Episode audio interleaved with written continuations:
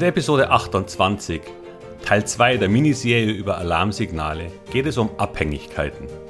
Abhängigkeiten, die Aktien entweder relativ schlecht berechenbar machen oder die Risiken größerer Rückschläge immanent erhöhen.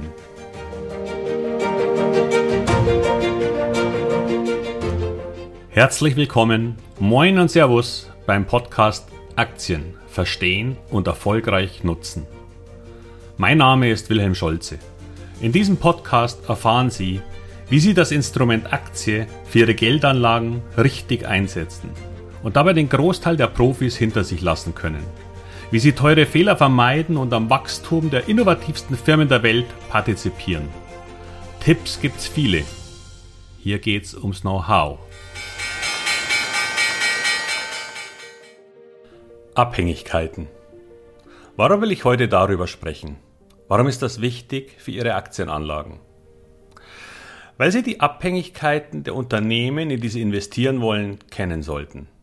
Denn sie beeinflussen sowohl den Erfolg des Unternehmens als auch den der entsprechenden Aktie. Darum sollten Sie sich Gedanken machen, um Problemfelder schon im Vorfeld zu identifizieren. Im Grunde sind wir alle von irgendetwas abhängig. Und natürlich gilt das auch für Unternehmen. Sie sind abhängig von ihren Mitarbeitern, weil die die Arbeit machen. Wer hier spart, bekommt möglicherweise nicht die Qualität, die nötig wäre, um ganz oben dabei zu sein. Glauben Sie mir, es gibt einen Grund, warum Google seinen Mitarbeitern so viel zahlt. Aber der Auswahlprozess ist dort auch sicher sehr hart. Dann kommt es natürlich auch auf die Branche an, denn in so einigen spielen tatsächlich die Gewerkschaften eine große Rolle.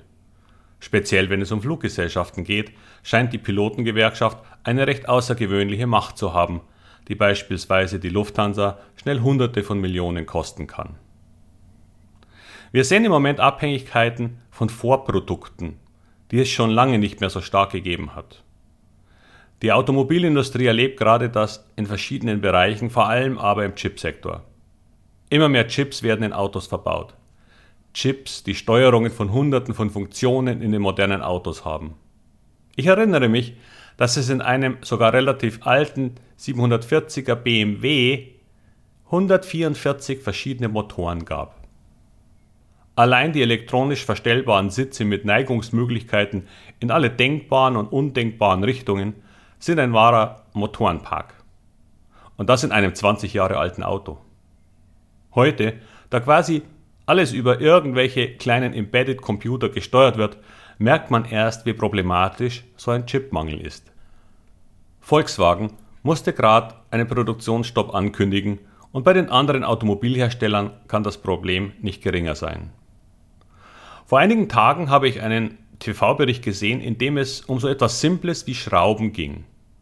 Schrauben, die in Autos, Waschmaschinen, Fahrrädern und sonst wo verbaut werden und die alle auf Containerriesen verschifft aus Asien kommen. Es gibt wohl keine Schraubenhersteller mehr in Deutschland, beziehungsweise so wenige, dass es noch nicht mal mehr für Fahrräder langt. Als Ersatzschrauben, denn die Fahrräder kommen ja ohnehin schon aus Asien. Diese Lieferketten brechen gerade komplett zusammen, weil es im Moment einen Nach-Corona-Nachfrageschub gibt. Und leider hat wohl Europa auch verschlafen, diese Dinge rechtzeitig zu bestellen. Beziehungsweise hat wohl keiner mit so etwas gerechnet, dass am Ende hochkomplexe und teure Maschinen und Geräte, die furchtbar viel Geld kosten können, am Ende an Schrauben für einen Euro scheitern.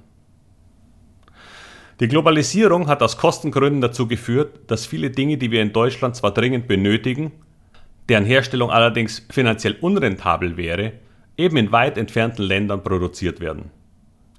Und nun gab es erst einmal das Problem der Corona-bedingten Fabrikschließungen in Asien. Dann der darauf folgende Corona-bedingte Nachfrageeinbruch im Rest der Welt. Und dann kam auch noch die Sperre des Suezkanals aufgrund der Havarie, was die Häfen für Wochen und Monate unter Druck bringt. Und nun sind die asiatischen Zulieferer für die nun extreme Nachfrage nicht gerüstet. All das wird politische Konsequenzen haben weil wir nicht nur diese Abhängigkeiten reduzieren müssen, um solche Zustände für die Zukunft zu verhindern, sondern gleich noch zwei weitere Themen damit hereinspielen. Die hohe Nachfrage sowie die Suezkanalsperrung führen nun auch zu massiv steigenden Containerkosten. so sind die Preise für die üblichen 20 Fuß Container aus Asien von rund 800 Euro auf 6.500 Euro gestiegen. Diverse Firmen haben inzwischen massive Gewinnprobleme, wenn sie große, aber weniger teure Ware aus Asien bringen lassen müssen. Wie Solarzellen zum Beispiel.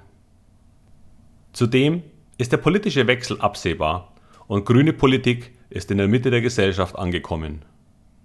Das wiederum wird zu einer CO2-Abgabe führen, die die Kosten für Ware aus Asien noch weiter verteuern wird.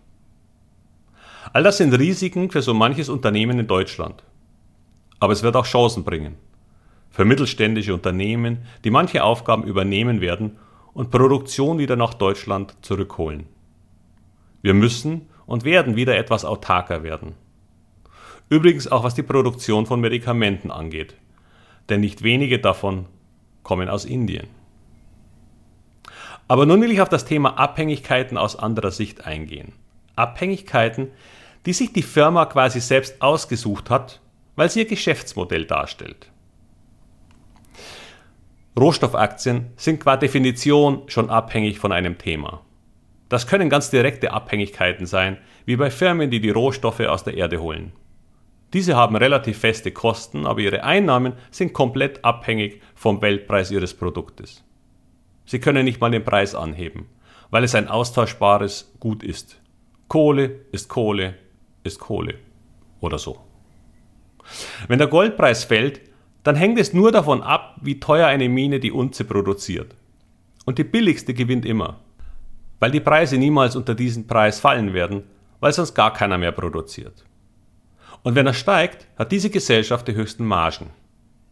Und trotzdem bleiben die Gewinne auch hier erratisch und damit unberechenbar. Wüssten Sie mit Bestimmtheit, wo der Goldpreis, der Silberpreis oder irgendein anderer Rohstoff sich hinbewegt, dann wäre das wie ein Gewinn im Lotto mit einem Schein, den Sie nur noch einlösen müssen. Das wäre der risikolose Jackpot. Nur besteht genau hier das Problem. Selbst die meisten auf Rohstoffe spezialisierten Fachleute haben Probleme mit der Vorhersage. Die, die das könnten, wären in kürzester Zeit so reich wie König Midas. Und doch hört man nie etwas davon. Es scheint kein leichtes Ticket zu sein. Wenn ich aber schon keine Ahnung habe, wohin sich der Rohstoffpreis bewegt, warum sollte ich dann wissen, wohin eine davon abhängige Aktie sich bewegt? Eben, geht nicht. Und daher sind Spekulationen in Rohstoffwerten, die schon Minen betreiben, eine Wette auf den zugrunde liegenden Basiswert. Anders ist das bei Explorern. Die haben noch gar keine Mine, sondern suchen noch. Und wenn sie dann Gold finden, dann werden alle reich. Es gab da mal einen netten Film dazu mit Matthew McConaughey, der hieß Gold. Sehr witzig und basiert auf der Realität. Hier kommt der Basispreis eigentlich nur noch am Rande ins Spiel. Denn da man ja nicht weiß, wie viel man findet, kennt man ja auch die späteren Kosten nicht. Spielt aber auch keine Rolle, weil das Finden von Gold ohnehin ein Glücksspiel ist, bei dem man ausgesprochen schlechte Karten hat. Gleich bleiben lassen am besten. Nun gibt es eine weitere Variante, die ich vor kurzem in der Episode 21 zu Neuemissionen schon erwähnt hatte. Am Beispiel Coinbase. Dieses vor kurzem an den Markt gegangene Unternehmen lebt vom Handel in Kryptowährungen, ist also ein Broker. Und so kam es zu einem so unglaublich perfekten Zeitpunkt an die Börse, dass es wie ein Lottogewinn für die Altaktionäre aussieht. Ich glaube, der Bitcoin-Preis erreichte am Tag der Börseneinführung seinen historischen Höchststand. Wegen Coinbase? No idea. Aber wie ich schon vorhin erwähnt habe, sehe ich da weiterhin gleich mehrere Probleme. Zum ersten kam sie, die Coinbase, wie fast alle Neuemissionen zu einem sehr hohen Preis an den Markt. Zum zweiten sind fallende Kurse im Underlying, also in den Kryptowährungen, zwar rein theoretisch kein Problem für einen Broker, wenn man nämlich den Handel nur damit betreibt, aber so ist das leider nicht. Denn mit fallenden Kryptos fällt langsam auch das Interesse und damit die Umsätze, die wiederum der Teil sind, der das Geld bringt. Und 2% von einem hohen Preis sind halt auch mehr als 2% von einem niedrigen. Und wenn dann noch Elon Musk wieder einen Rückzieher beim Bitcoin macht, dann wird es langsam eng. Übrigens haben gerade in den USA nicht wenige Menschen mit Krediten und Hebeln auf Bitcoin und Co gesetzt. Wenn Sie sich nun die Kommentare dieser Menschen zu Elon Musk auf Twitter durchlesen, werden Sie feststellen, dass die allgemeine Meinung über ihn von Bewunderung zu Hass umschlug. Denn durch den Rückgang, durch seine negativen Äußerungen, haben sich viele dieser Werte glatt halbiert. Und wer das Wort Hebel kennt, weiß, dass dann ein Rückschlag von 50 Prozent das komplette ausbedeuten kann. Übrigens Leute, die dann als Anleger wohl auch nicht mehr zu Coinbase zurückkehren werden. Und zuletzt führte der Hype um Bitcoin und Co. ja zu so massiv steigenden Kursen, dass den Menschen der sehr hohe Spread von gut 1,5 bis 2% nichts ausmachte.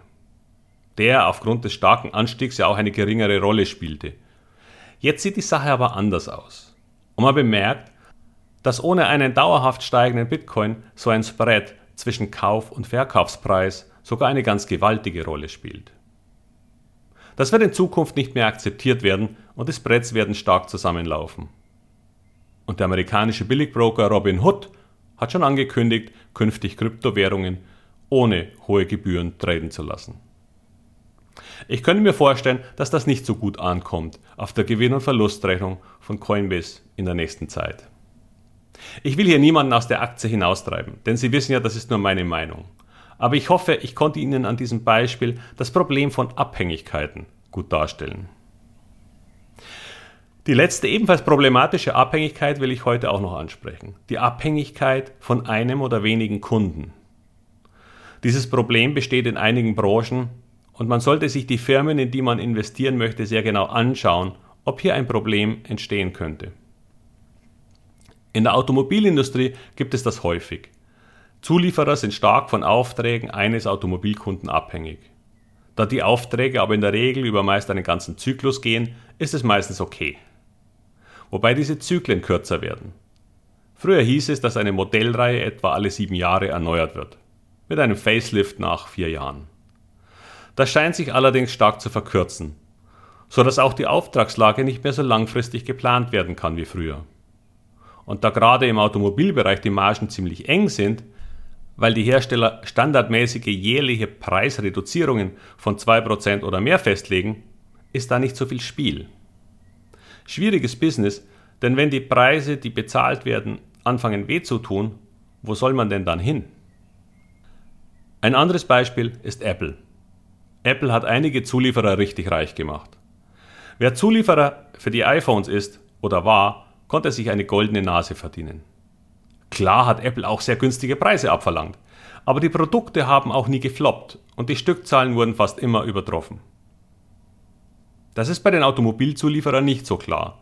Wenn beispielsweise ein Modell den Geschmack der Käufer nicht trifft, dann hat man zwar langfristige Verträge, aber die Kosten wurden auf möglicherweise viel höheren Stückzahlen kalkuliert. Das kann die Bilanz schon mal für ein oder zwei Jahre belasten. Wie gesagt, Zulieferer bei Apple hatten das nicht. Aber wehe, Apple mag einen nicht mehr. Dann bricht für manche eine Welt zusammen. Dialog Semiconductor hatte das Problem mit einem Anteil von rund 75% des Umsatzes mit Apple. Gut, hier wurde ein ganz passabler Deal gefunden und Apple übernahm sogar Teile der Belegschaft. Aber der Kurs hat sich so peu à peu erstmal halbiert. Aktuell scheint AMS, aus Österreich das Problem bei Sensoren für die Gesichtserkennung beim iPhone zu haben und sie werden wohl beim nächsten Mal nicht dabei sein. Auch kein schöner Chart. Was will ich damit sagen? Wann auch immer Sie in ein Unternehmen investieren, sollten Sie sich natürlich alle möglichen Dinge anschauen. Vergessen Sie nur nicht, sich auch zu überlegen, wo die Fallstricke der Abhängigkeiten liegen. Denn Sie wollen ja weder Lotterie spielen, noch am nächsten Morgen aufwachen und Ihre Aktie hat sich halbiert nur weil der größte Kunde ihres Unternehmens einen schlechten Tag hatte und sich mit dem Geschäftsführer ihrer Aktie gestritten hat. Oder einen besseren Lieferanten gefunden hat. Das war Teil 2 meiner Miniserie Alarmsignale. In dem Fall war es ja eher ein Warnsignal für vor dem Kauf, wenn Sie einen Check machen. Und so ein Check ist wichtig, denn wie ich immer sage, es geht um Ihr Geld. Ich jedenfalls verzichte lieber auf Unternehmen, deren Abhängigkeiten ich nicht beurteilen kann. Es gibt so viele Unternehmen, da müssen Sie sich die potenziellen Probleme nicht schon von Anfang an an Bord holen.